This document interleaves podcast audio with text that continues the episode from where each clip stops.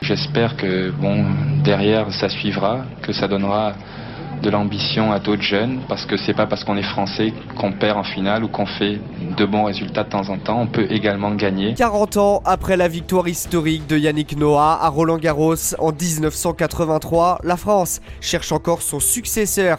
Mais mis à part un exploit, ce ne sera pas cette année. Les internationaux de France débutent lundi avec la semaine de qualification. 256 joueurs et joueuses tenteront de décrocher les 32 places disponibles pour le tableau principal. Pas de chance pour les Français dans le tableau messieurs, la moitié des tricolores engagés ont hérité d'une tête de série. Au premier tour, Pierre Hugerbert sera notamment opposé à Karatsev, 58e mondial et récent demi-finaliste du Masters 1000 de Madrid.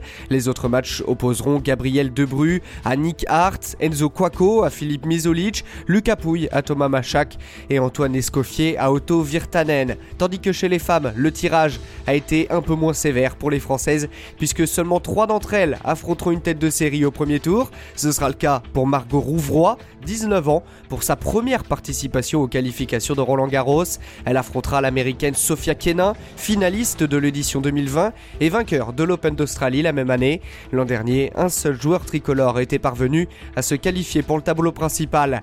Après les qualifications, le premier tour commence dès dimanche le 28 mai, tandis que la finale aura lieu le 11 juin prochain. En l'absence de Rafael Nadal, Carlos Alcaraz et Novak Djokovic font figure de favoris, mais les deux joueurs ont marqué le pas lors des Masters de Monte Carlo, Rome et Madrid. En revanche, plusieurs outsiders ont émergé. Daniel Medvedev a notamment remporté son premier titre sur terre battue à Rome contre le Danois Olger Rune. Le Norvégien Casper Ruud et le Grec Stefanos Tsitsipas sont également en forme en ce début de saison. En revanche, ce n'est pas cette année qu'un joueur français succédera à Yannick Noah. Depuis sa victoire en 1983 il y a 40 ans, c'est la disette côté tricolore. Pourtant, certains ont été proches. Henri Lecomte en 1988, Cédric Pioline en 1993, Arnaud Clément en 2001 ou encore Joe Wilfried Tsonga en 2013 et 2015.